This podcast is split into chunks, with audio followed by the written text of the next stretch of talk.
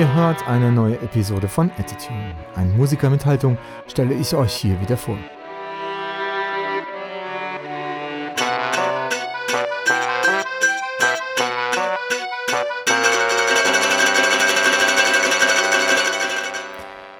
Und dieser Musiker mit Haltung heißt Andy Starek, macht mit der Band Schlawindel Rockmusik für Kinder.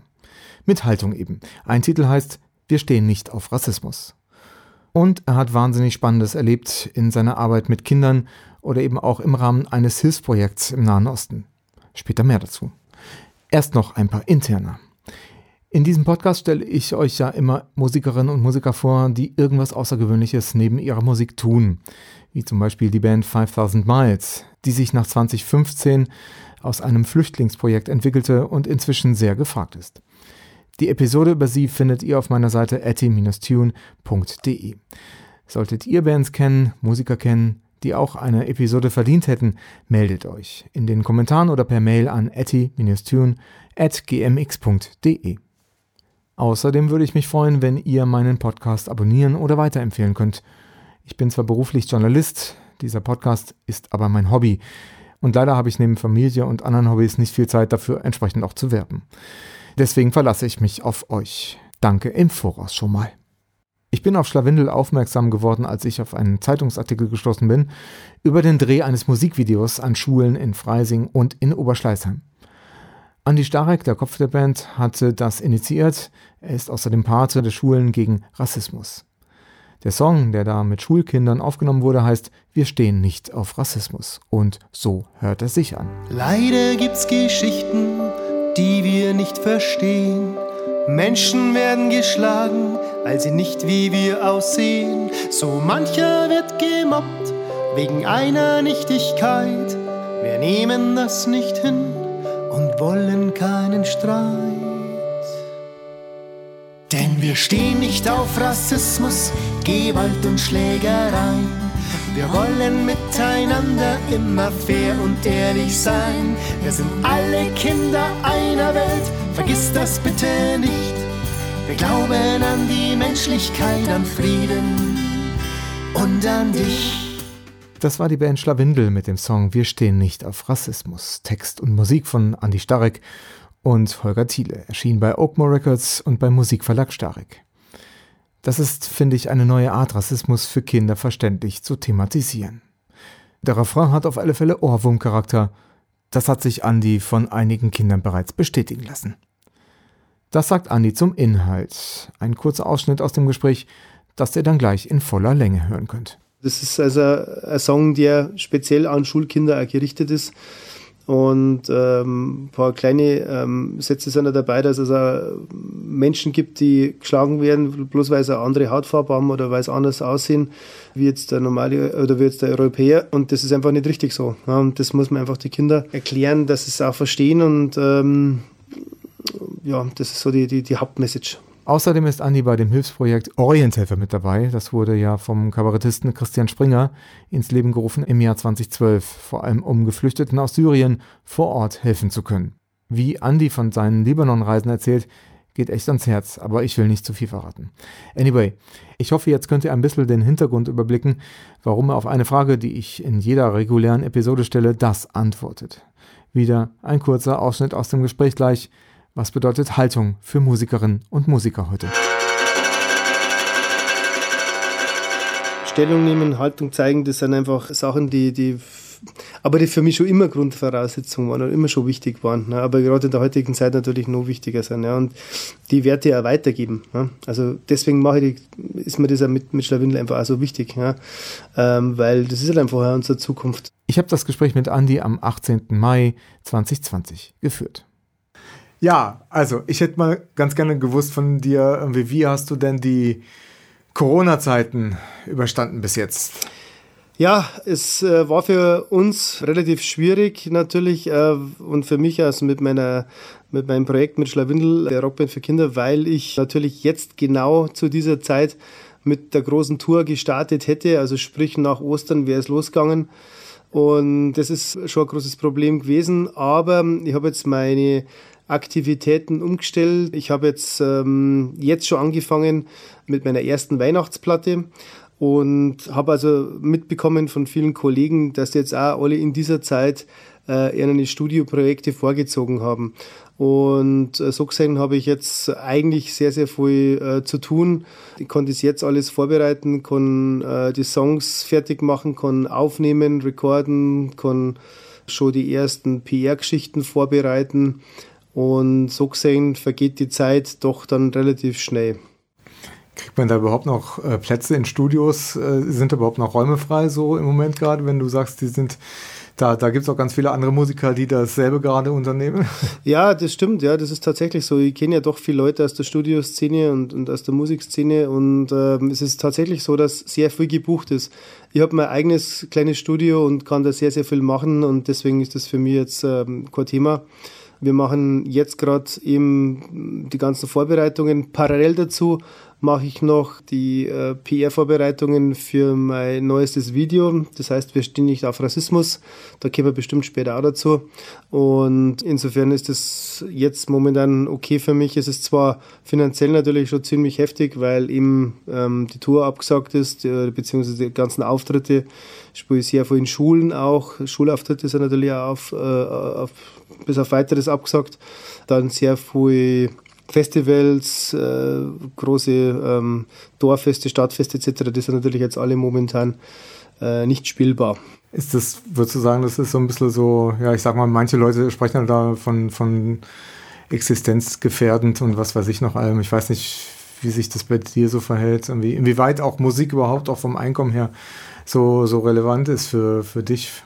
Ja, absolut. Also ich lebe ja von der Musik. Ähm, und äh, das ist natürlich für mich äh, schon ein großer Einschnitt, weil da muss natürlich da einer als Sparte ran. Und äh, ich habe äh, sehr viele Kollegen, denen es genauso geht. In dieser Zeit jetzt, die sehr viel auch in Bierzelten spielen und auch für so Oktoberfeste so Geschichten machen. Und das ist schon ein großer Einschnitt. Also das merken wir alle sauber. Ja. Worauf ich ja eigentlich hinaus wollte, war ja die Geschichte, die du auf eurer äh, Schlawindel-Webseite mhm. machst an verschiedenen Orten immer wieder mal zu spielen. Kannst du da ein bisschen was darüber erzählen, wie das zustande gekommen ist und was das, was das vielleicht für einen Grund gehabt hat, äh, wie du da drauf gekommen bist? Ja, einfach ähm, das Wichtigste ist, dass man natürlich den Kontakt zu seinen Fans und zu seinen äh, äh Hörern äh, natürlich sucht. Und ähm, gerade bei mir ist es sehr wichtig, weil ich halt natürlich sehr, sehr viele äh, Schulkinder habe. Ähm, äh, die zum Fankreis gehören. Also ist, Schlawindel ist ja ähm, Rockband für Kinder zwischen 6 und 11 hauptsächlich. Und äh, für die ist es natürlich auch besonders schlimm momentan, wenn sie nicht raus können und äh, keine, keine Aktivitäten machen können, auch keine Konzerte besuchen. Das ist ja nicht bloß bei uns, sondern so, es gibt ja viele Aktivitäten, die gerade für Kinder in dem Alter jetzt wichtig sind. Äh, nicht bloß Konzerte, sondern äh, sportliche Aktivitäten etc. Und da haben wir gesagt, okay, wir machen einfach online so diese Quarantäne-Tour und schauen halt, dass wir online die Kinder äh, ein bisschen beglücken können und äh, das hat wirklich sehr gut funktioniert. Ich habe mir dann geschaut, was für Locations wären denn lustig und was für Konzerte, äh, Locations wären cool. Zum Beispiel äh, eben äh, meine Gesangskabine, dann mein Studio oder der Garten hinter meinem Studio, und Highlight war meine Gästetoilette eben. Ich habe ähm, eine kleine Gästetoilette. Ähm, da habe ich vor ein paar Jahren schon ein Solo-Video ähm, gedreht mit meiner ganzen Band zu viert, also auf zwei Quadratmeter. Das heißt, das habt ihr eh nicht gewusst. Und da ist mir so die Idee gekommen, okay, da kann man eigentlich das Konzert wieder machen. Habe mich technisch ein bisschen informiert, was man für so, so Streaming-Konzerte braucht, dass es am, äh, also vom, vom, vom Soundtechnischen her gut läuft. Ja, und äh, dann hat es super funktioniert. Auf dem Klo haben wir diesen Spaß gehabt. Meine Tochter hat mich da sehr unterstützt. Ähm, die ist sozusagen auf der anderen Seite gewesen und hat mich dann immer ein bisschen, ja, einfach unterstützt und hat immer ein bisschen Gaudi gemacht mit mir. Und ähm, Highlight war dann das Abschlusskonzert. Das war sozusagen für meine ganzen Nachbarn und äh, für alle Leute, die so in meiner unmittelbaren Umgebung wohnen die, ja, das, das, das Gartenzaunkonzert oder Zaungastkonzert. Das heißt, im, im Abstand, wie es halt vorgeschrieben ist, war jeder in seinem Garten gesessen.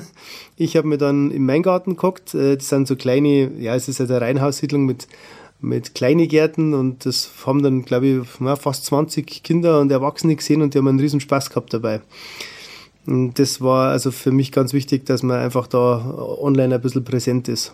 Wie würdest du denn sagen, hat sich das, hat sich das wirklich gelohnt so? Ich sag mal, gab es da viele Online- Zuschauer, Online-Nutzer, die da auch äh, dir gefolgt sind oder die da mal reingeschaut haben? Hast du da so ein bisschen Abrufzahlen? Ja, total.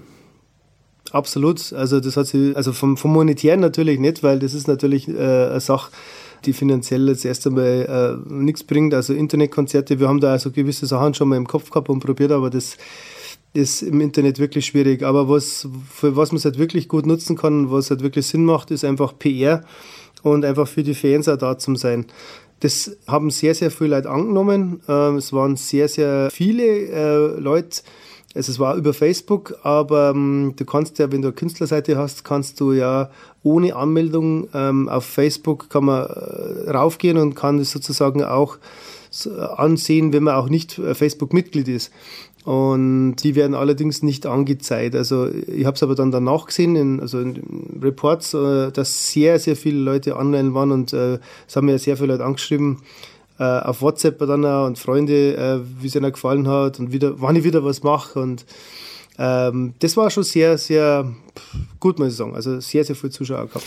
Magst du mal so ein bisschen was erzählen über deinen Werdegang? Ich habe so gelesen, was auf deiner Seite auch steht. Das ist ja schon recht faszinierend, muss ich ja sagen. Ja. So von klein auf? naja, ich sag mal von, von dein, nach deinem Schulabschluss vielleicht. okay. Nein, ich, äh, ich bin eigentlich gelernter Koch. Ähm, habe aber schon als, als Kind immer Musik gemacht. Ich habe Klarinette gelernt, ich habe Flöte gelernt und Gitarre dann später, wobei ich äh, richtig Gitarre erst mit 20 dann so angefangen habe. Und ich war sportlich ziemlich aktiv, bin ich immer noch, aber ähm, ich habe damals äh, gerungen. Und nebenbei habe ich dann äh, durch einen Zufall Sumo-Ringen gemacht, äh, fünf Jahre äh, im Leichtgewicht und war dann international sehr, sehr erfolgreich, witzigerweise, also im Amateurbereich. Und das hat sich dann über ein paar Jahre so hingezogen. Habe nebenbei, ähm, beziehungsweise nebenbei, ich hab, äh, hauptberuflich habe ich eben als Koch gearbeitet und nebenbei habe ich noch einen Partyservice dann gemacht und äh, durch das Sumo-Ringen bin ich dann nach Japan gekommen und habe in Japan ähm, auch Sushi gelernt, also gelernt, wie man Sushi macht und habe dann in München so einen Sushi-Party-Service eröffnet. Das war ziemlich lustig in den 90er Jahren. Und habe dann äh, mein Zeug einpackt und bin dann zu den Gästen gefahren und habe dann äh, Sushi gemacht. Weil das ja in den 90er Jahren noch ziemlich, war, noch, war halt noch was, was ganz Besonderes. Und ähm, ich habe mir das alles beigebracht. Ich habe mir in Japan das ein bisschen abgeschaut ja, und dann ist das aber mit der Musik immer mehr geworden und äh, ich habe dann meinen Partyservice verkauft äh, an eine ganz bekannte Münchner Catering-Firma, die hauptsächlich Music Catering macht, also äh, weltweit. Und für die habe ich dann nebenbei ein paar Jahre noch gearbeitet und habe dann äh, große Festivals mitgemacht. Also ich habe dann die Seite auch noch kennengelernt. Ich habe dann für äh, für ACDC und für ähm, Metallica und für Anastasia und für was ist hier, also für alle großen Namen, die man so kennt, habe ich Sushi gemacht, witzigerweise, auch Rock im Park und große Olympiastadion-Geschichten und so. Also war total lustig. Aber dann ist immer mit, mehr mit der Musik geworden ähm, und äh, ich habe mich dann dazu entschlossen, dass ich nur noch Musik mache, weil es einfach auch mein, in meinem, meinem Herzen ist und ähm, habe dann sehr, sehr viel Partys gespielt, also wir haben sehr viel Covermusik gemacht. Ja, und äh, habe aber nebenbei schon immer Songs geschrieben und ähm, dann eben 2012 dann die erste oder 13 dann die erste Platte fertig gemacht als äh, Singer-Songwriter und äh, nebenbei aber immer noch Party gemacht, weil man muss ja von was leben. Ja, und äh, vor drei Jahren habe ich dann gesagt, okay, ich möchte mir jetzt, jetzt einfach äh, der Kindermusik widmen, weil es gibt für, für, für Kinder zwischen sechs und elf gibt es gar nicht so viel. Also es gibt wahnsinnig viel Kindermusik, die auch wirklich toll ist, äh, ab drei. Aber für Kinder zwischen 6 und 11 ist es schwierig und dann noch auf Bayerisch und dann noch Rock. Genau, und das ist so mein Ding jetzt. Frage ich dich gleich noch was dazu. Du hast aber auch äh, an mhm. einer japanisch-bayerischen Kooperation nochmal äh, mitgewirkt, gell? Mit, der, mit, mit Tokio Spitzburg. Genau, also genau. Na, das ist sogar, das ist sogar mein Projekt. Also das ist tatsächlich so. Ähm, vor dreieinhalb Jahren war ich wieder mal im Urlaub in, in, in Japan aber man muss ein bisschen äh, länger ausholen. Also vor zwölf Jahren habe ich tatsächlich meinen mein ersten bayerisch-japanischen äh, Party-Hit geschrieben. Und äh, der heißt Konnichiwa und äh, ist ein bayerisch-japanischer Song, weil ich spreche ein bisschen Japanisch und äh, äh, habe dann mir eingebildet, ich muss jetzt in Japan einen, Hit haben. Und das ist eigentlich eine Stilrichtung so im Mallorca-Style, das, ist das ich eigentlich gar nicht so mache, aber das, äh, ich kenne es halt durch die ganze Partymucke und das äh, habe ich dann aufgenommen, ist ziemlich gut geworden und habe dann die CD packt und bin dann nach Japan geflogen 2008 zu, einer, zu der größten Plattenfirma Japans, habe denen die CD gegeben, aber das war damals ja, ähm, das war jetzt damals nicht auf dem Schirm von denen. Witzigerweise äh, hat, ist dieses Lied irgendwann einmal dann in Japan trotzdem bekannt worden auf den Oktoberfesten, weil die haben sehr, sehr viele Oktoberfestpartys. In Japan ist ja das Wort Oktoberfest ganzjährig, also da, da gehen die Oktoberfeste von April bis, äh, bis ja, äh, Oktober, November. Und irgendwann habe ich dann einmal gesehen, dass eine Band den Song spielt. Das war total lustig. Die heißen äh, Edelweißkapelle. Das sind lauter Japaner, die sehr, sehr gut bayerische Volksmusik oder beziehungsweise Volksmusik und Partymusik spielen, äh, auf Deutsch singen. Das habe ich vorher nicht gewusst, dass es sowas gibt. Und dann habe ich eben vor dreieinhalb Jahren wieder mal Urlaub gemacht in Japan, weil ich bin eigentlich regelmäßig drüben, äh, habe ja auch Freunde und auch vom Sumuno und so. Und dann war ich am letzten Tag von meinem Urlaub auf dem Deutsch-Festival, also Deutschland-Festival. Das äh, wird immer von der Botschaft veranstaltet. Und auf diesem Festival habe ich dann gesehen, da gibt es eine große Bühne und habe mir gedacht, na, da, da musst du nächstes Jahr spielen, irgendwie musst du das machen. Und dann habe übers Internet ein paar Leute kennengelernt, die da in der Szene so unterwegs sind. Und, also in der, in, der, in, der, in der japanischen Party- und Oktoberfest-Szene. Ja, und dann habe ich im Januar einen Termin ausgemacht mit einem Kollegen, habe gesagt, du pass auf, ich möchte im April äh, zur, zur Osterzeit möchte rüberkommen, da habe ich Zeit und möchte ein bisschen, ähm, möchte einfach da Party machen ja, und einfach Musik spielen. ja, und dann hat mir der das alles so äh, gemanagt, das war voll super und das ist mittlerweile einer meiner besten Freunde, mit dem habe ich dann jetzt, äh, im April ähm, die Touren gemacht, also alleine mit Gitarre und Playbacks. Und zum Schluss habe ich dann mit seiner Band, also der hat in einer Band gespielt, die heißt Maria und die Alpenburm. Und das ist echt, echt gute Band, die halt Obergreiner Musik macht und so, so, so Volksmusik. Und da spielt er Klarinette mit und er ist aber selber im, im, im, im äh, klassischen Bereich, also ziemlich bekannt in Japan, macht aber nebenbei Obergreiner Musik und Partymusik und hat sich mit dem Thema total beschäftigt. Ja, und dann hat es so gut geklappt, dass wir gesagt haben, weißt du was, machen wir doch ein bayerisch-japanisches Projekt eine Band mit vier Japanern und einem Bayern, also sprich äh, die Tokyo Spitzburm, der Name, den haben wir uns einfach so ausgedacht. Und äh, Andisan. Andisan heiße ich schon lange, also das, den, den Namen habe ich schon, den Spitznamen habe ich schon ewig.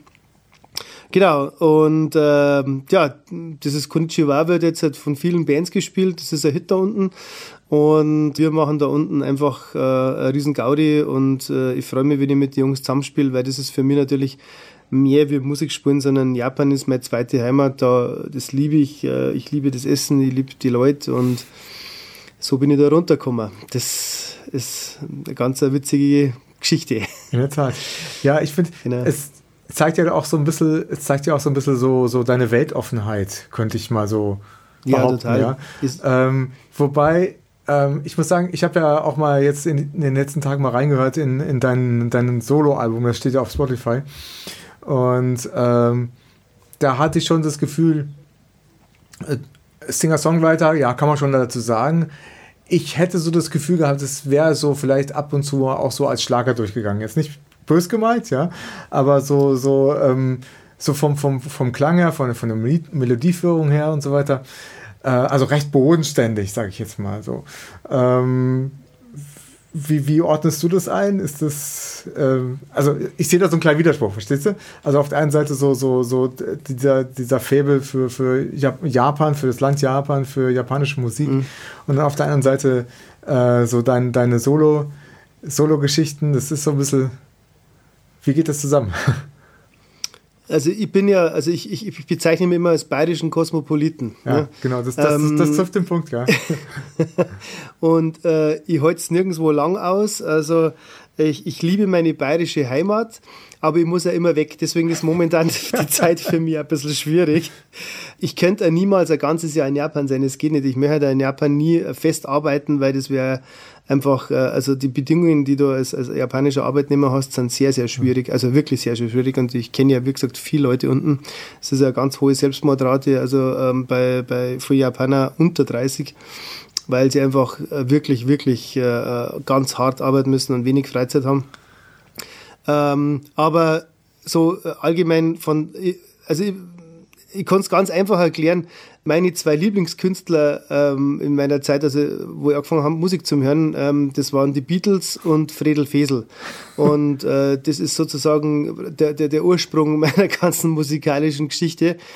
Ich stehe ja total auf gut gemachten alten Schlager, also so die, die, die alten 70er Jahr Sachen, die musikalisch wirklich noch äh, wertig waren, die gefallen mir sehr, sehr gut. Ob das jetzt, äh, oder auch James Last oder so Geschichten, das ist ja alles musikalisch extrem hochwertig. Genauso aber äh, auf, auf Pink Floyd und auf Beatles äh, aber genauso auch auf, auf bayerische Liedermacher oder, oder, oder einfach Komödianten, so eben wie der, ähm, wie der Friedel Fesel. Das ist alles ein Einfluss, den ich habe. Deswegen kann man das wahrscheinlich so, so bezeichnen. Also einfach, ich hab, äh, ich stehe einfach auf alles, was gut ist und was was, was Spaß macht äh, oder beziehungsweise was sich auch gut anhört. Äh, ich bin aber auch ein großer Fan von Dream Theater, also so ist es nicht, oder auch von Metallica. Ich finde einfach gute Musik soll man einfach zu schätzen wissen. Mhm. Ne? Und das spiegelt sich auch in meine Songs wieder. Also ähm, wie du schon sagst, also gerade wenn man meine Platten, meine Soloplatte hört, das ist äh, eine bunte Mischung ähm, von dem, was mir alles so gefällt. Ja. Zum Thema Schlawindel. Das ist ja letztendlich so das einzige Thema, weshalb ich überhaupt auf dich aufmerksam geworden bin mhm. ähm, und auf euer Projekt. Du hast ja gerade schon ein bisschen erzählt, wie das entstanden ist, wie du auf die Idee gekommen bist, Umgang mit Kindern und so weiter. Welche Erfahrungen hast du denn daraus entnehmen können, bis jetzt zumindest? Also mit den Veranstaltungen in Schulen, Kindergärten oder, oder wo du halt Kinder, kleine Kinder da teilweise auch als, als Publikum mhm. hast. Also man muss erst einmal äh, dazu äh, sagen, wie das Thema Schlawindel eigentlich entstanden ist. Also ich arbeite ja schon ewig lang mit Kindern, äh, gebe ja Unterricht auch.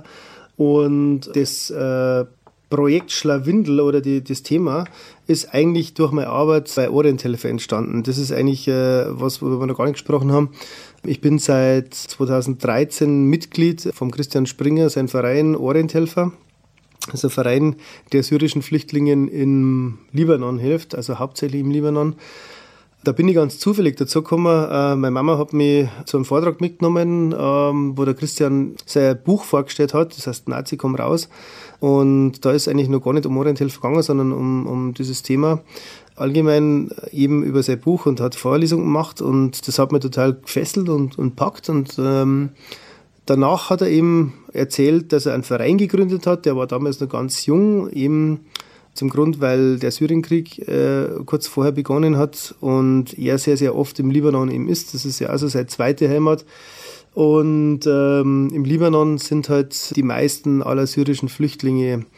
Und das ist ein ähm, Thema, das er mir überhaupt nicht mehr loslassen hat. Und deswegen hat er den Verein gegründet.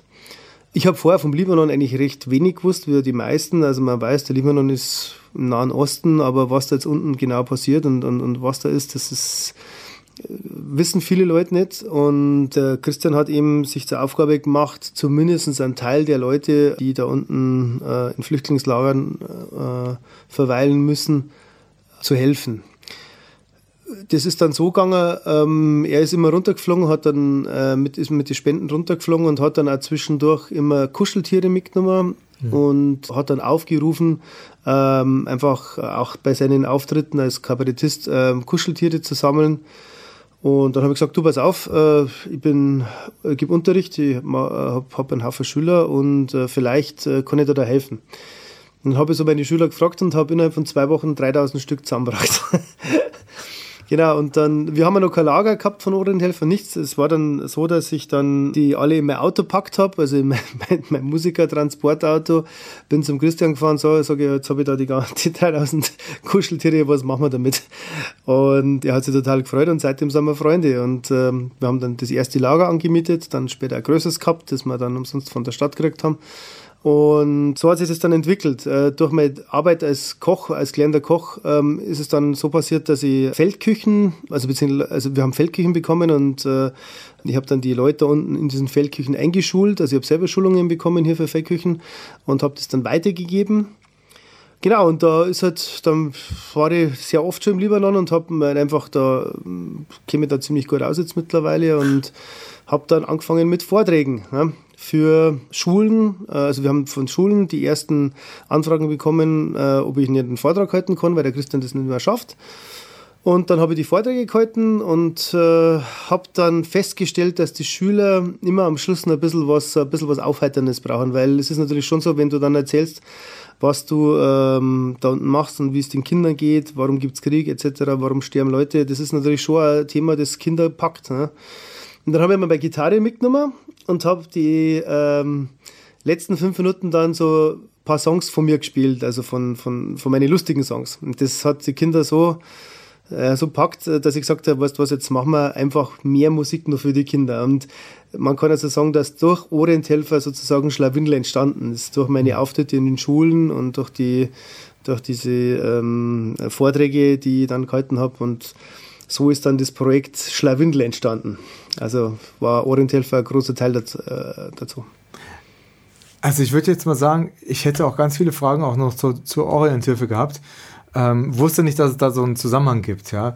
Ähm, aber das heißt ja nicht, dass wir jetzt erstmal bei Schlawindel weitermachen könnten, mit meinen Fragen zumindest, ja. Ähm, kannst du mal so ein bisschen erzählen, also wenn du jetzt mit Schlawindel unterwegs bist, Auftritte spielst und so weiter, welchen Umgang spürst du da mit den Kindern? Wie, wie, wie nimmst du das wahr? So? Und hast du da wie hast du da ähm, Anekdoten, wo, wo du nochmal so ein bisschen erzählen kannst, was für einen Eindruck ich mir machen kann, wenn du da als Musiker mit Rockmusik, ne, mit einer E-Gitarre, mit Schlagzeug und so weiter dann vor Kindern spielst? Äh, also sagen wir so, meine Kinder, die würden wahrscheinlich sagen, hey, ist mir viel zu laut. ja gut, du musst natürlich die Lautstärke anpassen, das ist schon klar. Also das, äh, gerade wenn wir in Schulen spielen, es ist so, dass man, dass man natürlich schon mit einem, mit einem äh, geringeren Besteck spielen. Also das heißt, da ist kein 100 Watt Amp auf der Bühne, sondern bloß 20 Watt, aber das reicht auch schon. Und, und schlagt, das ist natürlich der Lautstärke angepasst. Wobei die Kinder immer lauter, lauter schreien, aber die Lehrer natürlich immer ein bisschen vorsichtig sind, was ich natürlich auch verstehe. Ähm, was, was ich merke, ist, dass Kinder sehr, sehr zugänglich zu echten Instrumenten sind. Das ist ähm, was, was, was, was mir immer wieder auffällt. Also ich habe also einen Song zum Beispiel im, im, im Repertoire, der heißt Spaghetti Rock. Und da habe ich eine Kinder-E-Gitarre dabei. Das ist also ähm, so eine kleine Flying V. Und ähm, die ist auch angeschlossen an einem zweiten Verstärker. Das ist sozusagen mein, mein Ersatzverstärker. Ähm, und äh, die ist in A gestimmt. Das heißt, also wenn man da reinhaut in die Gitarre, dann klingt es immer super. und ich lasse dann praktisch die Kinder beim Solo von Spaghetti Rock, das lasse ich mir offen, ähm, wie lange das Spiel, ähm, lasse ich die Kinder sozusagen mitspielen und die hauen in die Gitarre, das macht natürlich irrsinnig Spaß. Also das ist für die Kinder natürlich äh, ein, ein, ein Wahnsinnsgefühl, wenn da also, ja, wie sagt man, Response kommt. Also das heißt, wenn, wenn man dann richtig die E-Gitarre nicht bloß hört, sondern auch spürt. Ne? Und äh, echte Instrumente sind für Kinder ganz was Besonderes. Ich frage auch immer bei jedem Konzert, ob äh, wer da ist, der mal Schlagzeug spielen will oder der vielleicht Schlagzeug spielen kann. Äh, und da sind sehr viele Anekdoten schon passiert. Also ich habe dann, äh, manchmal habe ich Kinder, die natürlich das nicht können und die einfach nur reinhauen. Aber es gibt natürlich auch neun, zehnjährige, äh, die sich dann ans Schlagzeug setzen und dann mit mir Highway to Hell spielen. Also das ist wirklich so, was der macht einen Beat und dann spiele ich halt dann einfach irgendwann sagen wir doch meine langjährige Tätigkeit als, als Partymusiker kann ich natürlich sehr viel und dann kann das schon passieren, dass man dann auf einmal äh, ACDC oder letztes Mal Fasching haben wir sogar Enter Sandman gespielt äh, und da haben dann die Väter, waren die Väter dann oben auf der Bühne, haben mit so Luftgitarre mitgespielt. Das ist für die Kinder ein Riesenerlebnis, weil Kinderbands eigentlich natürlich meistens nach einem anderen Programm spielen. Also die haben ein festes Programm, das sehr oft mit Playback läuft und so. Und das ist halt mir wichtig, dass das bei uns äh, einfach live gespielt wird. Äh, und diese Komponenten, Gitarre, Bass, Schlagzeug, ähm, ist halt einmal, das sind halt die, die drei wichtigsten Elemente in der, in der Musik. Und damit kannst du wirklich sehr viel erreichen. Und äh, also Kinder sind sehr, sehr zugänglich, gerade für, für Live-Musik.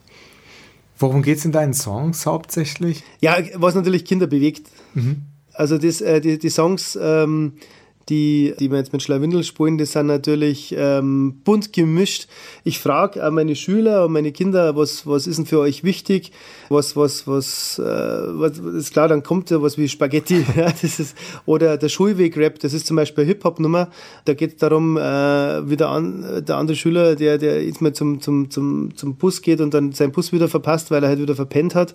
Und so Geschichten, das sind, das sind halt so Geschichten aus dem Leben auch wie es eigentlich bei, also Schlawindel ist im Grunde genommen nichts anderes wie meine, meine, meine, meine Solo-Geschichte halt aus, aber auf, auf Kinder zugeschnitten.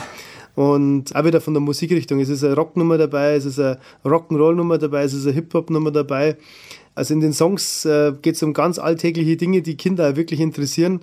Äh, aber auch zum Beispiel eine Nummer, die heißt Bester Freund, das ist ähm, ähm, ähm, eine, Ballade, eine Ballade für Kinder, wo die Kinder auch dann so wirklich ganz laut starker Du bist mein bester Freund mitsingen können. Und das äh, merke ich einfach bei den Konzerten, dass die Kinder das total annehmen. Ne?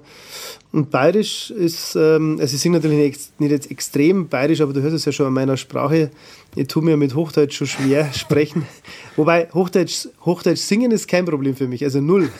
aber sprechen, da hört man immer so meinen mein, mein bayerischen, meinen oberbayerischen Slang raus. Aber das ist, ist bin halt ich und ähm, das kommt bei den bei die Songs auch so rüber und ähm, äh, die Kinder, selbst die Kinder, die jetzt nicht der bayerischen Sprache mächtig sind, äh, singen trotzdem damit und, und, flippen da aus. Also das ist, Dialekt ist schon ein, ein Thema, das für mich wichtig ist und das die Kinder annehmen.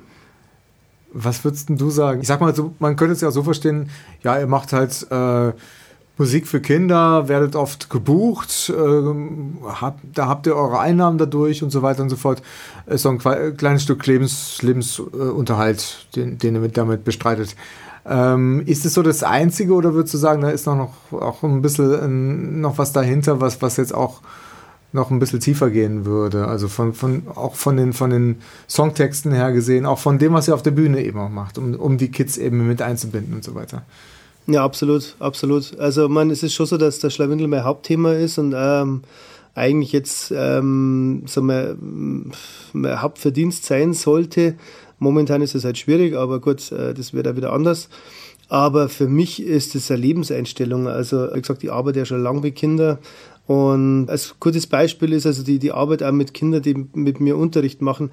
Ich habe zum Beispiel bei mir im Studio nicht bloß oder in meinem Unterrichtsraum nicht bloß äh, meine Gitarren, sondern ich habe ein Schlagzeug da stehen und ein Klavier und Bass und, und, und alles, was man halt so braucht.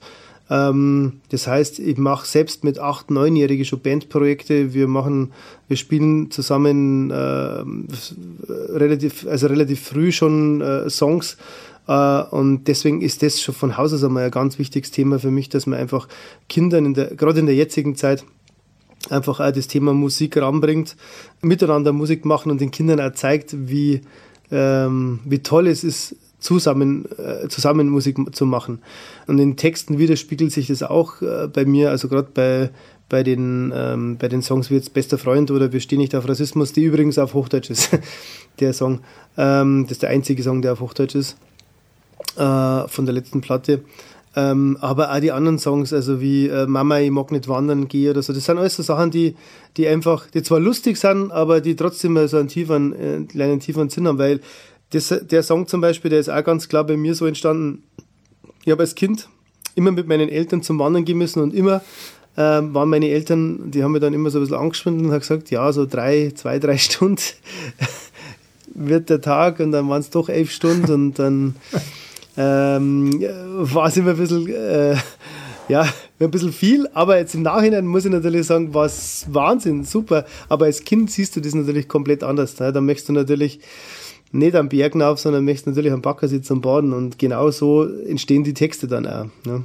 Ihr habt ja auch diesen Rassismus-Song gespielt gehabt mhm. und auch ein Video dazu gedreht. Mhm. Kannst du davon ein bisschen was erzählen? Ja, das ist eigentlich mein absolutes Herzensprojekt. Ich bin durch die Arbeit mit Orient Elfer seit 2016 Pate für Schule und Rassismus und zwar in Freising ähm, in der Schule, in der Schule Neustift. Und ähm, zu diesem Anlass habe ich dann damals dieses Lied geschrieben. Wir stehen nicht auf Rassismus, weil mir dachte, ich muss irgendwas machen als Pate.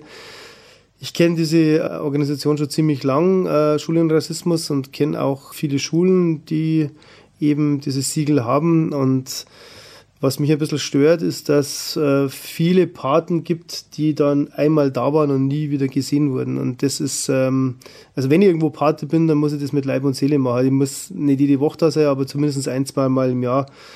Und äh, die Schule ist mir sehr ans Herz gewachsen. Letztes Jahr oder vorletztes Jahr haben wir dann mit Orienthilfe wieder eine, eine, große Aktion in einer anderen Schule gehabt. Die sind auf uns zugekommen, äh, auch mit einer Kuscheltiergeschichte und ähm, da haben sie mich dann auch spontan gefragt, ob ich Party werden möchte und habe gesagt, natürlich, sofort. Ähm, Wenn es ein bisschen mehr Arbeit ist natürlich, weil, wie gesagt, es sind dann zwei Schulen. Aber letztendlich ist das äh, für mich äh, einfach ein ganz, ganz wichtiges Thema. Und ähm, ich bin dann auch in die Schulen vor Ort und sprich mit den Kindern über das Thema, Thema Rassismus. Was ist Rassismus? Wie könnt ihr damit umgehen? Was ist bei euch in der Schule Thema? Und ähm, so ist der Song dann entstanden. Und für mich war dann wichtig, dass wir den Song einfach auch verfilmen und dass wir einfach schauen, dass wir den Song der Öffentlichkeit auch zugänglich machen und speziell also auch den Kindern, also gerade äh, Schulkindern. Jetzt ist so, dass wir das Video in Zusammenarbeit mit diesen beiden Schulen gemacht haben. Das ist ganz, ganz toll geworden. Äh, es hätte eigentlich jetzt im Frühjahr rauskommen sollen, aber das ist momentan natürlich schwierig, weil jetzt das Thema Corona einfach zu mächtig und zu groß ist. Wir sind jetzt gerade dabei, dass wir ähm, schauen, wann der geeignete Zeitpunkt ist, dass wir den Song und das Video ähm, veröffentlichen weil das Video ist, wie gesagt, auch in Hochdeutsch. Ähm, ich möchte einfach, dass, dass die Message nicht bloß in Bayern, sondern auch in ganz Deutschland rüberkommt, weil das Thema Rassismus auch mit Sicherheit noch länger bestehen bleibt. Ähm, und ich finde, dass man einfach in, in, in der jetzigen Zeit, also gerade bei Kindern in dem Alter auch schon anfangen muss, einfach äh, Prävention zu machen und einfach sagen und aufklären, äh, was Sache ist und wie man einfach an das Thema rangehen muss einfach ein Miteinander. Magst du mal kurz ein bisschen äh, erzählen, worum es da in dem Text geht? Ja, es geht in dem Text ähm, um, ums neue Schuljahr, beziehungsweise es geht eigentlich um die Schule, also um, ums Thema Schuljahr auch. Äh, es ist wieder ein neues Jahr, äh, Schultür ist wieder auf und es kommen wieder neue Leute. Und wir möchten die neuen Leute einfach herzlich empfangen, so wie es es eigentlich gehört. Und im Refrain kann den Refrain kurz sagen, das heißt, wir stehen nicht auf Rassismus, auf Gewalt und Schlägereien, wir wollen miteinander immer fair und ehrlich sein, wir sind alle Kinder einer Welt, vergiss das bitte nicht, wir glauben an die Menschlichkeit und an dich. Und äh, das ist so eine Message, die einfach sofort aufgenommen wird, ähm, die Kinder auch sofort mitsingen.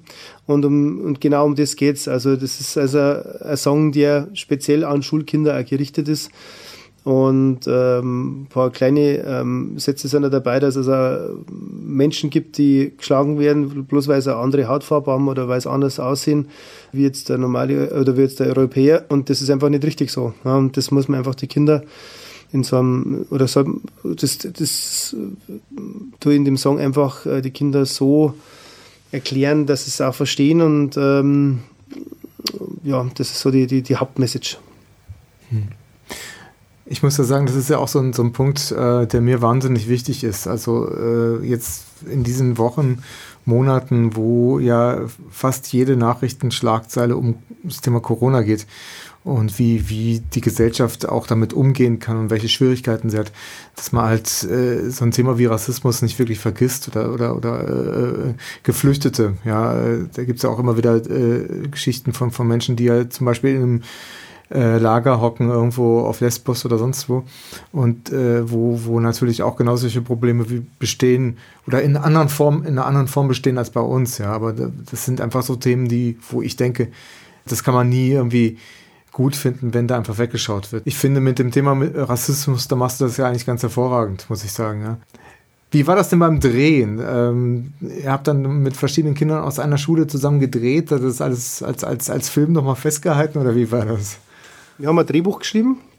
Ich habe da einen ganz tollen Freund an meiner Seite, der seit Jahren schon meine Videos macht. Der ist aus Stuttgart.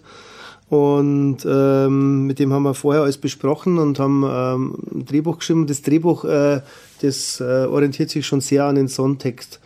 Und äh, ich habe dann sehr viele Vorbereitungen äh, mit den Kindern gemacht. Also ich bin ein paar Mal zu den Schulen gefahren. Habe natürlich, äh, du musst natürlich die ganzen Drehgenehmigungen, die ganzen Genehmigungen von den Eltern, von den Lehrern, also das, das ist schon eine Prozedur, weil das muss ja auch als äh, ähm, ähm, Hand und Fuß haben.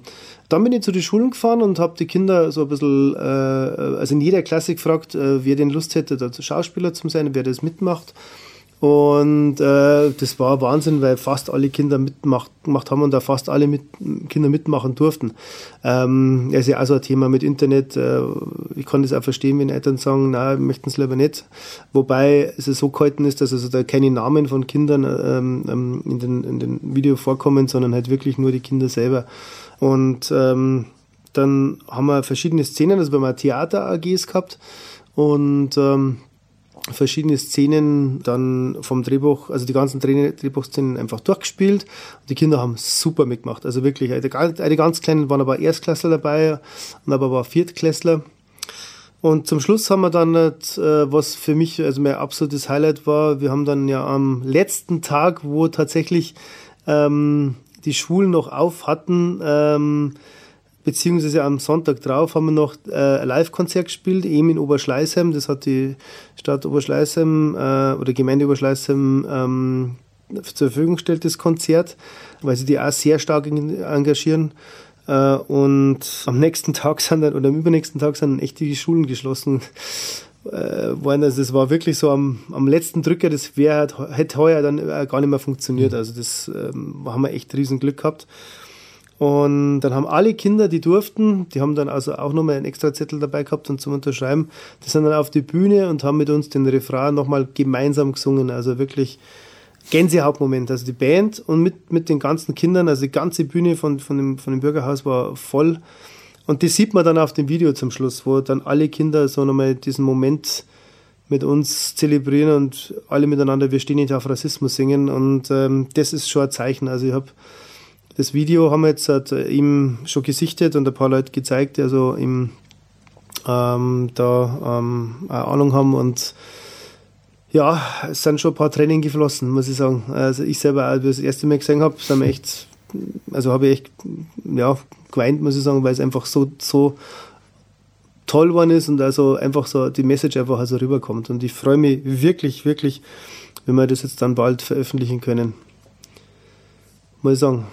Jetzt überlege ich gerade so, ähm, ob du möglicherweise auch für den Text vielleicht von dem Song irgendwie, ob du da auch deine Inspiration auch auf deinen Libanon-Reisen bekommen hast. Ja, absolut, absolut.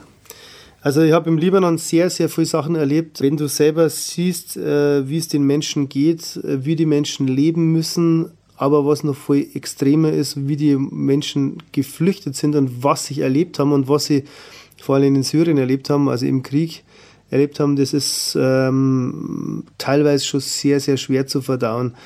Beispiel, ähm, ich habe meine allererste Libanon-Reise gemacht 2014. Da hat mir der Christian mitgenommen. Ähm, da waren wir in einem großen Flüchtlingslager mit 80.000 Leuten äh, im, im, Norden vom Libanon oben. Äh, und mein erstes Zelt, das ich besucht habe, weil du bist ja da, also das ist ja Wahnsinn, wenn du das erste Mal da, da bist und, und, und überhaupt keine Ahnung hast und dann gehst du da rein und dann sitzt da ein Bursch, der war so 18, 19 Jahre, der eine Fuß war abgeschossen, der andere war verkrüppelt, schaut mich so an und lächelt mir an und sagt, äh, fragt mich über einen Übersetzer, äh, was ich, äh, also sein Onkel war Übersetzer, ähm, was ich denn gern trinken möchte, ob ich einen Kaffee möchte oder so. Und dann hat es mir erst einmal so, also ja, ich konnte das gar nicht sagen, da, da hat es mir erst einmal geschaudert, weil ähm, der, dem war wichtig, dass es mir gut geht, weißt und, und, und wenn man dann denkt, der spinne oder was, weißt du, der, der hockt da mit einem abgeschossenen Haxen und dann hat er mir erzählt, dass ähm, über die Grenze, ähm, also über die Berge sozusagen, also die Grenze verläuft über die Berge da oben, äh, gerobbt ist, ähm, ohne Pass, ohne nichts und dass er es halt irgendwie geschafft hat. Und dann ist er halt in diesem Lager angekommen und hat dann irgendwie seinen Onkel wieder getroffen. Ähm, und seitdem hart er da aus. Ich weiß nicht, wie es ihm jetzt geht, das ist ja schon ein paar Jahre her. Und also keine, keine Perspektive, keine, äh, gar nichts. Ja, also wirklich gar nichts. Der hockt da in seinem Zelt bei der Kälte, bei der Hitze. Ich meine, im, im Sommer ist da extrem heiß, im Winter ist extrem kalt. Äh, die können auch nicht gescheit heizen da und nichts. Ähm, und einen kaputten Fuß und der andere Fuß weggeschossen und dann fragt er mich, du, was magst du denn trinken? Weißt, das, also, also das ist schon harter Tobak. Und ich habe dann sehr gut mit verstanden mit ihm und ein bisschen geratscht und dann, ja, dann gehst du ins nächste Zeit, weil du, wir haben ja mehr Leute besucht und dann lernst du eine Familie kennen mit äh, einer Mutter, mit ein paar Kindern. Vater, wo ist der Vater? Ja, ist erschossen. Ja. Und ähm, also, vor die, also vor die Augen der Kinder, weißt und, und so Geschichten haben sie mir dann erzählt das ist halt schon, wenn du das das erste Mal so erlebst, dann denkt man sich schon, boah, ich liebe im Paradies, wirklich. Und, und das sind gerade mal 3000 Kilometer weg von uns, das ist nicht weit, wo diese ganze Geschichte passiert. Und äh, da kann man jetzt, man kann jetzt über alles reden, über Religion und über was es hier ist. Das ist sowieso ein ganz schwieriges Thema, aber es geht ja doch um Menschen, weißt Und äh, ich habe zwar Religion meine eigene Meinung und äh, ich bin selber bin katholisch, aber da habe ich auch so meine eigene Meinung. Ähm, das ist egal, weißt das ist, das geht um Menschen, ne? Und, und, und was, was mit Menschen gemacht wird. Ich habe gestern einen ganz tollen Post gelesen auf Facebook von einer Freundin von mir, oder als Facebook-Freundin. Das ist, glaube ich, ein Post, der momentan so ein bisschen rumgeht. Ähm, stell dir vor, du bist 19, genau 1900 geboren äh, was mit dir dann so passiert war. Und äh, mit 14 bist den, äh, ist, der, ist der erste Krieg losgegangen, mit, mit 20 war ähm, die spanische Grippe, dann 33 ist bei uns mit den Nazis losgegangen, äh, dann mit dem Zweiten Weltkrieg und ähm, wenn man das so vergleicht, das ist so ähnlich, äh, wie man es jetzt so, wie es jetzt so mit die mit den Flüchtlingen im, im, im, im Libanon äh, erlebt habe. Und dann muss man echt sagen ähm, und echt dankbar sein, wie gut das uns einfach eigentlich geht und einfach geht und dass Corona eigentlich, ja, eigentlich dagegen nichts ist. Ne? Klar, es ist schwierig und schlimm und kann sich auch jeder seine eigene Meinung bilden äh, über das Thema. Und, aber äh, wenn man solche Sachen hautnah erlebt hat und, und, und Leute kennengelernt hat, ähm, ich habe Menschen kennengelernt, die äh, fast an ihren Verbrennungen äh, gestorben wären und die mir durch unseren Verein retten haben können, das geht unter die Haut. Und das sind, das sind Probleme, weißt Also das, ist, das sind wirkliche Probleme. Corona ist kein Problem. Also das ist läuft so nebenbei. Naja, ich glaube, das ist schon ein. Problem, aber in, einer anderen Form von Problem. In einer anderen, in einer anderen Form Problem schon, aber. Ein globales Problem, ja, ja Moment. Und wo, das ist klar, ja. Aber du weißt, was ich meine. Ich weiß, ich, weiß, ich weiß gut, was du meinst, ja. Ähm, ja sag mal, kannst du vielleicht noch mal kurz erklären, was, was denn äh, Orienthilfe genau macht? Also inwiefern könnt ihr da tatsächlich da Menschen helfen, die halt, wie du gerade gesagt hast, zum Beispiel an Verbrennungen leiden? Ja, also es ist so, was mir an dem Verein einfach oder was mir am Christian schon immer äh, fasziniert hat, der ist also ähm, gesagt ganz klar, wir helfen auch äh, Einzelfälle, also egal was passiert, wenn wir, wenn der sieht, dass ähm, oder das war damals schon so, wenn der sieht, dass, dass, dass so ein Fall ist, einfach ähm, wo eben ähm, so eine Verbrennung oder sowas ähm, passiert, dann wird einfach da geholfen. Ne? Und dann wird einfach gesagt, was kostet es, was braucht man. Im Libanon gilt ja auch das, wenn du kein Geld hast, dann hat, kriegst du auch nichts äh, und dann wirst du auch nicht operiert oder nichts. Also das heißt, du musst zahlen.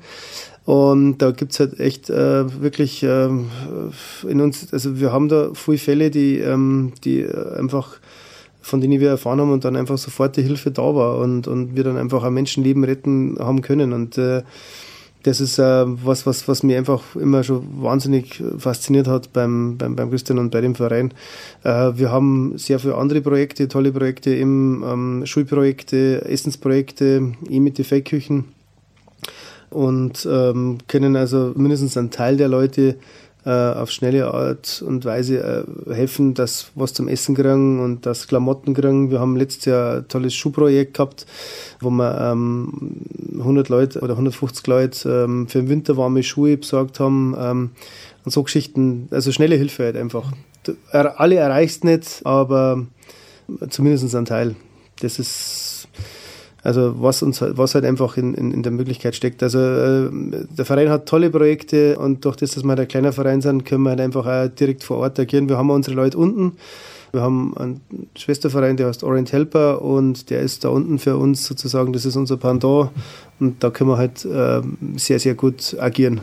Hast, eben in diesem Bereich. Hast du denn im Moment gerade so auch jetzt aktuell auch nochmal so ein bisschen gehört, wie es den Menschen jetzt dort gerade geht, wie, wie da die, im Moment die Problemlage ja. ist, ist, ohne dass wir in den Nachrichten möglicherweise davon erfahren? Ja, das erfahren wir überhaupt nicht, weil da gibt es natürlich riesige Probleme. Das größte Problem ist, dass äh, im Libanon selber auch eine große Finanzkrise ist und eine sehr große, also äh, von Haus aus eine Krise ist, weil natürlich äh, die äh, libanesischen, also beziehungsweise syrischen äh, Flüchtlinge da sind, die müssen ja auch irgendwie, irgendwie ein Geld verdienen, das irgendwie überleben können. Das heißt, die nehmen natürlich auch den Libanesen, Libanesen ähm, die Arbeit äh, irgendwo weg und da gibt es mittlerweile sehr, sehr große Probleme. Ja. Und ähm, es ist momentan eine sehr groß, starke Inflation da, also der, der, das Geld wird immer weniger wert. Und ähm, dadurch steigt natürlich auch äh, die Not. Und momentan ist es äh, auch für die Libanesen sehr, sehr schwer. Ähm, und jetzt mit eben mit, mit, mit den Flüchtlingen äh, noch dazu ist halt einfach nur ein größeres Problem und das wird immer schlimmer momentan und das kriegen wir überhaupt nicht mit. Äh, zumal es in Syrien auch noch genauso schlimm ist. Also äh, es werden täglich Menschen erschossen, es, werden, es wird immer noch gebombt, aber das findet bei uns in den Medien also so gut wie überhaupt nicht statt. Und das ist eigentlich das Schlimme. Hm. Ja, ist allerdings nicht nur in Syrien bzw. im Nahen Osten, sondern das ist ja ein weltweites Problem nach wie vor. Es gibt ja ganz andere Menschengruppen, auch noch, von denen wir gar nichts mitkriegen, wie die Rohingya oder äh, in Südamerika, ähm, was da ist passiert, was wir nicht mitkriegen, ist Wahnsinn. Ja, deswegen sage ich, man sollte wirklich dankbar sein, wenn man hier ohne Krieg leben darf. Ich hatte ja gerade mal angesprochen, Flüchtlingslager Lesbos war ja immer so ein bisschen die Frage, wenn da mal tatsächlich äh, Corona irgendwie auch vorkommen sollte, dann stehen die vor einem Problem, äh, was nicht so einfach zu lösen ist. Ich weiß nicht, ob das möglicherweise auch in den Flüchtlingslagern im Libanon jetzt von den syrischen Geflüchteten dann nochmal eine Rolle spielt, ob da, ob es da solche Fälle schon gegeben absolut. hat oder ob die das möglicherweise auch nochmal vor neue Probleme stellt. Ja, es ist äh, absolutes Problem, das kriegen wir bloß nicht mit, also im, in, äh, weil natürlich A, äh, viel zu wenig Tests natürlich gemacht werden können, also von dem her, das ist einmal das Erste. Im Libanon selber ist seit gestern wieder Lockdown, also da war jetzt zwei Wochen äh, wieder, wieder ein bisschen ähm, Erleichterung, aber seit gestern ist wieder Lockdown, was ich jetzt mitgekriegt habe. Und ähm, in den Flüchtlingslagern ist es natürlich rein schon von den sanitären und von den äh, hygienischen Gegebenheiten ganz, ganz schwierig. Und ähm, da gibt es äh, Flüchtlingslager, die richtig, richtig groß, also problematisch betroffen sind. Ne? Und Zahlen weiß ich jetzt aber auch nicht ganz genau, aber ich weiß, dass es sehr, sehr große Probleme gibt. Ähm, sehr viele Todesfälle natürlich auch, die wir nicht mitkriegen. Also wie gesagt, vorher, äh, wie gesagt, ich, ich sage nicht, dass Corona kein Problem ist, dass, äh, nicht, dass du mich jetzt falsch verstanden hast. Äh, das war jetzt natürlich auf, auf, die, auf unsere Probleme bezogen, aber ähm, also da unten ist es tatsächlich schwierig. Nicht bloß in, ähm, im Libanon, also das ist also im ganzen Nahen Osten ein großes Problem. Weißt du denn, wie das da aussieht mit der gesundheitlichen Versorgung? Ob da Ärzte auch am, in dem Lager leben auch oder, oder zumindest? Na, gar nicht, gar nicht schwierig, schwierig. Also es, äh, die, die, die Ärzte, die da sind, also sind entweder freiwillige Helfer, aber es sind die, die was schon unten sind, weil es kommt ja keiner raus und keiner rein momentan. Also wir haben ja auch unsere Leute unten, du kommst da nicht näher, also momentan ist es ganz schwierig und ähm, libanesische Ärzte sind natürlich ähm, schon da, aber natürlich viel zu wenig. Also das, ähm, die, die sind dann auch wieder im, in Beirut, äh, die meisten. Also es gibt schon Krankenhäuser ähm, im, in der BK-Ebene. Also der Libanon, muss du so vorstellen, der Libanon ist ja ein kleiner Landstrich, der ist so groß wie Niederbayern und der ist ummantelt von zwei, zwei Bergzügen, also äh, Berg, sozusagen der, die, die eine Bergkette, die ist direkt am, am Ocean. äh, das muss ich schon Englisch reden. also äh, direkt am Meer halt. Und äh, dann, dann musst du über die erste Bergkette drüber, dann bist du in der BK-Ebene. Und die BK-Ebene, die ist so äh, von der Lage her wie Südtirol, kann man sich das vorstellen. Und ähm, da wird das ganze Gemüse und Obst anbaut. Also das und, und dann kommt die nächste Bergkette und da ist schon die syrische Grenze. Also das ist nicht weit, das sind vielleicht 50 Kilometer, was vom einen, also von, von, von Syrien zu zum Meer äh, rüber sind. Und äh, in dieser ähm, Ebene leben da ja, knapp zwei Millionen Flüchtlinge. Also das kann man sich überhaupt nicht vorstellen, wie, wie viel das eigentlich ist. Ja. Und da sind natürlich die ärztlichen Möglichkeiten sind natürlich äh, ja, viel zu wenig. Gehört denn sowas auch zu, den, zu deinen Vorträgen, die du dann ab und zu mal an den Schulen hältst? Absolut, absolut. Also ähm, ich erzähle es natürlich den Kindern äh, in einer natürlich in einer abgeschwächten Form. Ja. Ich zeige auch Fotos her, aber natürlich keine brutalen Fotos, aber also obwohl ich schon heftige Fotos habe, aber ähm, das geht nicht und möchte ja nicht. Aber äh, ich erzähle den Kindern schon, was was da unten äh, so passiert und wie es die Kinder da unten geht. Äh, nichtsdestotrotz erzähle ich natürlich auch lustige und nette Geschichten, weil ich spiele auch mit den Kindern da unten auch Fußball oder so, wenn ich da unten bin. Äh, was ja wichtig ist, äh, die freuen sich ja total, wenn du da bist oder wenn ich mit Kuscheltier komme oder wenn wir Musik machen. Wir haben ein, Projekt unten in Axowell, das ist in der Nähe vom Libanon, wo ich mit syrischen und libanesischen Kindern mit Behinderung Musik mache. Wir haben da sogar schon Schlagzeug runtergeliefert und, und, und Percussion-Instrumente und ich hätte eigentlich im November runterfliegen sollen. Äh, wir haben auf Arabisch das Fliegerlied vom Donikel äh, übersetzt und ich wollte eigentlich mit dem Donikel runterfliegen, aber das haut momentan natürlich nicht hier weil ähm, das einfach, also gerade die Arbeit mit Kindern oder Kindern mit Behinderung auch so ein Thema ist, das, das einfach da unten total vernachlässigt wird, natürlich. Ja. Also das ist nochmal so eine, so eine Geschichte, die halt nochmal, nochmal eins draufsetzt. Und da, das Projekt, was wir unterstützen, das ist auch über, übrigens auch von Sternstunden unterstützt. Das ist da ganz toll und da gibt es zumindest für die Kinder ähm, ein bisschen Abwechslung und ähm, ein bisschen Weiterbildung. Ja. Wie würdest du sagen, geht das zusammen, so ein soziales Engagement und dann auch noch gleichzeitig Musiker? Ist es zwangsläufig vereinbar oder? Ich kenne sehr viele Musiker in meinem Bereich, die sozial engagiert sind. Ähm, ich glaube, das, das ist äh, in uns auch drin irgendwo. Ne? Also gerade in dem Bereich, in, in dem Singer, Songwriter, Liedermacher, ähm, Bereich sind äh, kenne ich sehr viele Leute, die, die, die, sich da wirklich engagieren, die auch was äh, von ihrem Teil abgeben für, also auch spreche von der Zeit, weil es kostet, das Wichtigste ist ja die Zeit, dass du die, die, die geben kannst. Und ähm, für mich ist das, gehört das komplett zusammen. Also das ist, ähm, da muss man jetzt gar nicht arg politisch engagiert sein, das ist einfach so eine Sache, die ähm, äh, die einfach aus dem Herzen rauskommt, finde ich. Ja. Und ähm, ich kenne da sehr viele, die, die da ähm, so ähnlich denken. Ja. Also ich halte mir politisch komplett zurück, muss ich dazu sagen. Ähm, ich habe meine eigene Meinung, natürlich, aber von mir wirst jetzt öffentlich keine Statements zu Politik oder zu Politikern hören. Das möchte ich nicht. Ja. Aber ähm, deswegen kann man sich trotzdem in dem Bereich also äh, engagieren und äh, ich kenne auch viele Politiker persönlich, muss ich dazu sagen, ähm, von jeder, also, also von mehreren Parteien, also von den großen und kenne sehr gute und sehr nette Leute von wirklich von jeder, die uns auch schon sehr unterstützt haben, also am Verein. Und deswegen ist das für mich ein bisschen übergeordnet. Also ähm, ähm, es gibt überall gute und schlechte Menschen und habe das Glück, dass, dass, dass ich da viel gute, viel gute Leute von sämtlichen oder nicht sämtlichen, sondern von einigen kenne, die uns helfen. Mal so ausdrückt. Ich habe schon durchgehört, da gibt es durchaus Ausnahmen, aber egal. Ja, natürlich. ähm, genau. Ja, letzte Frage, die ich eigentlich allen, allen Interview- oder Gesprächspartnern gerne mal stelle.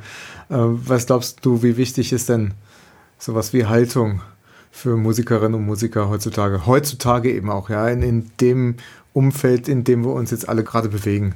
Ja, sehr, sehr, sehr wichtig. Also ähm, Haltung zeigen ist es, äh, ähm, Stellung nehmen, Haltung zeigen, das sind einfach Sachen, die, die aber die für mich schon immer Grundvoraussetzungen waren und immer schon wichtig waren. Ne? Aber gerade in der heutigen Zeit natürlich noch wichtiger sind. Ja? Und die Werte ja weitergeben. Ne? Also deswegen mache ich die, ist mir das ja mit, mit Schlawindel einfach auch so wichtig. Ja?